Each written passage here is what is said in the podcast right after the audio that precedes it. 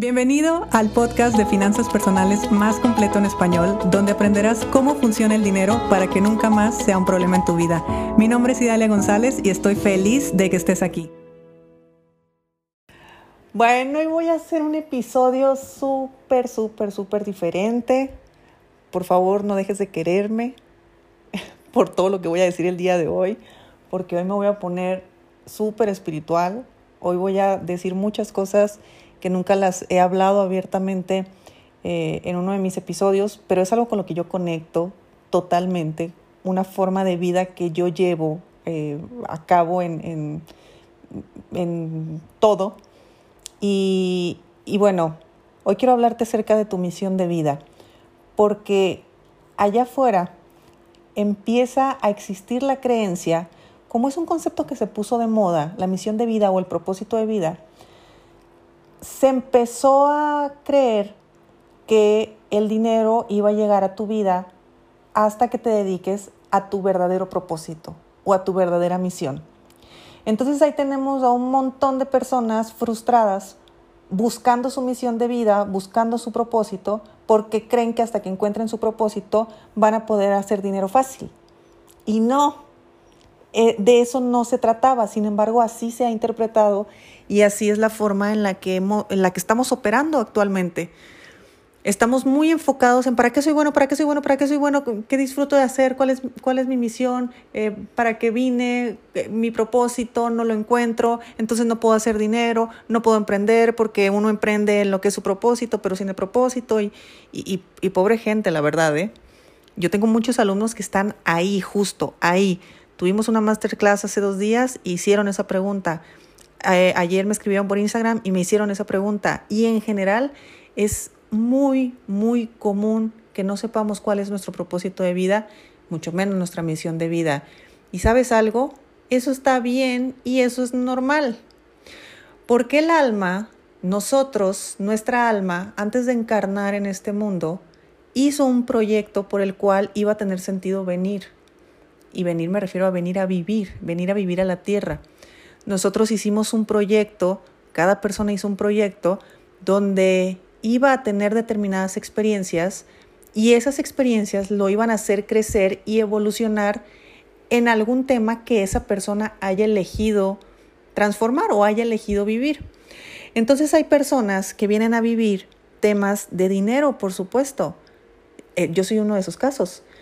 Eh, yo estoy segura, 100% segura, que una de mis misiones de vida, porque sé que es una misión, no sé si es la única, pero sé que es una de mis misiones, una de, mis, de mi misión, de mis misiones de vida, es el tema económico.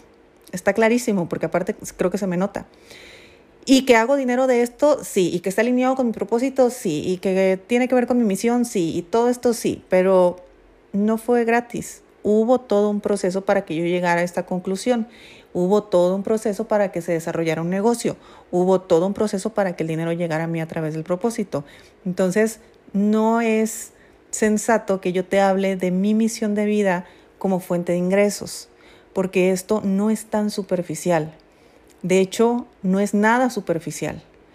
Hay personas que eligen, hay almas que eligen venir a esta tierra a evolucionar a través de la enfermedad y tienen vidas muy complejas en temas de salud. Hay personas que vienen a vivir temas de pareja, hay personas que vienen a vivir temas de familia, eh, temas de carencia, por supuesto. Hay personas que viven situaciones muy, muy fuertes, muy desagradables, pero son experiencias que están haciendo que esa alma esté creciendo y esté evolucionando como esa persona lo había deseado que ya estemos aquí, que se nos haya olvidado y todo eso ya es otro rollo. Pero en realidad ya teníamos este proyecto. Y no te estoy diciendo que el destino está ya listo y que solamente tenemos un camino y ya no hay otra forma de moverlo. No, porque existe el libre albedrío. Y aparte, una situación no necesariamente se debe o se tiene que vivir de determinada forma, porque en nuestro libre albedrío nosotros elegimos cómo vivir una experiencia.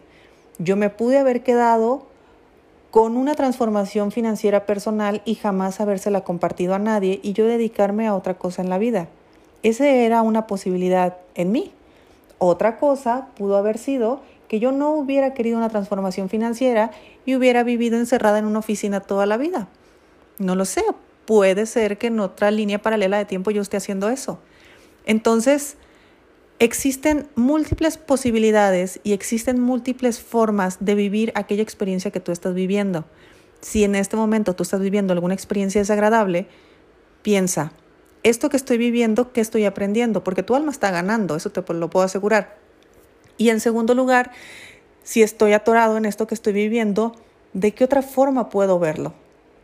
¿Cómo puedo observarlo desde otra perspectiva? ¿Cómo puedo darle otro sentido a esto que estoy viviendo? Y de ahí viene algo que yo comento mucho, que el propósito de vida no siempre es aquello que te gusta, aquello que disfrutas y aquello en lo que eres muy bueno. A veces tu propósito viene de tu dolor. Lo que pasa es que en el mundo perfecto y feliz, que toda la gente motivadora allá afuera te quiere dar, pues no te va a hablar del dolor. Pero sinceramente hay negocios millonarios que han surgido del dolor. Cada persona elige también una profesión, elige a qué se está dedicando, elige una actividad con la cual está realizando, eh, con la cual está obteniendo dinero. Esa actividad también tiene que ver con una evolución de alma.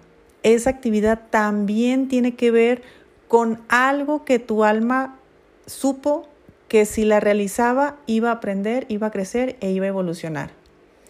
Entonces, a esto me refiero cuando yo digo que confíes, porque nadie mejor que tú mismo ya sabes. Y que no lo sepas a nivel consciente es normal, porque es algo que tú elegiste en otro plano, en otro espacio, en otro tiempo, y aquí simplemente lo estás experimentando.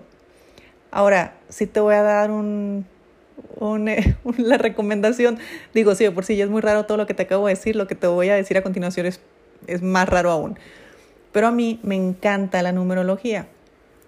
De hecho, me encanta la numerología y me gusta mucho también la astrología, nomás que la astrología se me hace mucho más compleja y no la he terminado de entender, solamente conozco mi carta. Pero la numerología sí me, sí me llama la atención, hace muchos años la estudié y, y la verdad es que es algo que, que disfruto mucho porque hay una forma de sacar tu misión de vida a través de los números. Y la fórmula es, digo de una vez, ¿no? Ya estamos aquí en el chisme, pues de una vez. Haciendo la suma de todos los números de tu fecha de nacimiento. Por ejemplo, yo soy del primero de agosto de 1984. Entonces yo sumo 1 más 8 más 1 más 9 más 8 más 4. El número que, que dé lo vuelves a sumar. El chiste es que se reduzca a un número que vaya entre el 1 y el 9. Ya que tengas ese número, vas a YouTube y buscas misión de vida tal. y listo. Así lo puedes eh, ver también. Porque es otra forma de ver las cosas. Tú sabes que yo el tema del dinero lo veo por todos los puntos de vista. El número 4 es un tema de dinero, es un tema de trabajo. Ese es mi número, esa es mi misión de vida. Por eso me dicen, trabajas demasiado, pues es mi misión de vida, ¿qué quieres? Así es el asunto. Por eso lo disfruto tanto, por eso yo no me doy cuenta que trabajo, porque es algo que a mí me, me sale totalmente natural. Para mí, yo estoy alineada con mi misión de vida. ¿Cómo sabes cuando estás alineado con tu misión de vida? Porque no cansa, no pesa, no te duele. Simplemente lo, lo fluyes, lo disfrutas. Es impresionante. Los que son número 8, de una vez les digo que vinieron a hacer dinero. Vinieron a hacer dinero. Si tú tienes una misión de vida 8, ponte pero de inmediatamente a estudiar finanzas personales para que puedas explotar todo tu potencial, porque ese número viene a hacer dinero y, viene a hacer dinero en grandes cantidades. Por ahí otro, el 5 es un número de, que se les dan muy bien las ventas, también es un número muy comercial, es un número que puede hacer muchas cosas. El 1 suele ser un número de, liderazgo, pues suele ser un número de, eh, pues, te puede funcionar muy bien a la hora de emprender o a la hora de dirigir ciertas, ciertos equipos o ciertos proyectos. Y en fin, cada uno tiene lo suyo. Y como misión de vida, pues obviamente tiene una explicación mucho más, más amplia. Y esto no te lo digo como verdad absoluta, obviamente. Te lo estoy diciendo desde mi punto de vista. Eh, yo sinceramente, a veces que sí estoy hablando con un alumno, estoy hablando con, con una sesión privada, y de repente hay cosas que no me cuadran o no hallo por dónde está el camino de esta persona o, por aquí sus programas como que están muy confundidos, como que no sé por dónde, y directamente le pregunto su fecha de nacimiento, porque necesito saber cuál es su misión de vida para saber por dónde esa persona puede estar teniendo un camino y quizá no se ha dado cuenta o quizá ya está muy encarrilado. Te repito, no es una verdad absoluta, pero es una verdad que a mí me gusta creer. Entonces, en tema de misiones y en temas de propósitos, tú relájate, porque tu alma ya sabe lo que tiene que hacer. Tu alma ya sabe lo que tiene que hacer. Tal vez tu misión de vida es formar una hermosa familia, estar en tu casa, disfrutar de tus hijos, disfrutar de tu pareja. Tal vez tu misión de vida es trabajar muchísimo allá afuera y darle muchísimo empleo a la gente. Tal vez tu misión de vida es ayudar a los otros. Tal vez tu misión de vida es, no sé, eh, romper con todos los patrones familiares, ir, irte a vivir lejos, iniciar una nueva eh, vida y reestructurar todo un concepto familiar. No lo sabemos, pero está genial. Por eso a nadie se le puede hacer un juicio. La persona que está soltera, tú no sabes cuál es su misión de vida, no sabes para qué está soltera. La persona que está casada no sabe su misión de vida, no sabes para qué está casada. La persona divorciada igual, la persona viuda igual. Entonces, empezamos a ver todo como, nos empezamos a ver como almas en realidad. De hecho, hay una frase que yo utilizo mucho, que es de Jung, y la tengo incluso hasta en, mi Twitter, que yo casi no uso Twitter, pero la tengo ahí fija como la primera frase que hay, eh, que dice que cuando tú tocas un alma humana, seas apenas otra alma humana. Por eso yo hago tanto énfasis en que el dinero no es lo importante, sino la persona que trae la cartera, que a su vez trae el dinero. Y la persona es un alma humana. Por lo tanto, hay que tratarla como alma. Entonces, esa delgadísima línea que hay entre ser escéptico, chingón numérico y financiero, hacer pues esta combinación rara que yo tengo, pues hay mucha diferencia. Y yo la verdad es que te agradezco que después de escucharme todo esto me vas a seguir escuchando y o te salieron muchas dudas, te surgieron muchas dudas, prometo contestarlas. Pero bueno, esta era otra forma de ver el tema de la misión de vida, era otra forma de ver el propósito de vida. Tú investiga todo lo que quieras y todo lo que puedas. Nunca, las cosas nunca son como parecen. Nunca son tan superficiales como la vida te lo muestra. Recuerda que los métodos científicos están basados en la experimentación.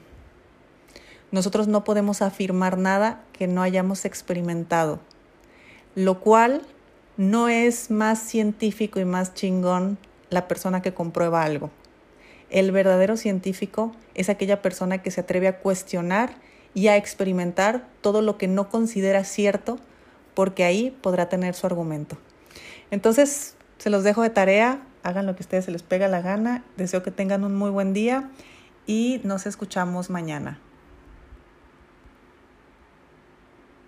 Si te gustó el episodio de hoy, compártelo con quien crees que necesite escucharlo. Sígueme en mis redes sociales arroba Idalia González MX en Facebook e Instagram. Suscríbete y nos escuchamos mañana.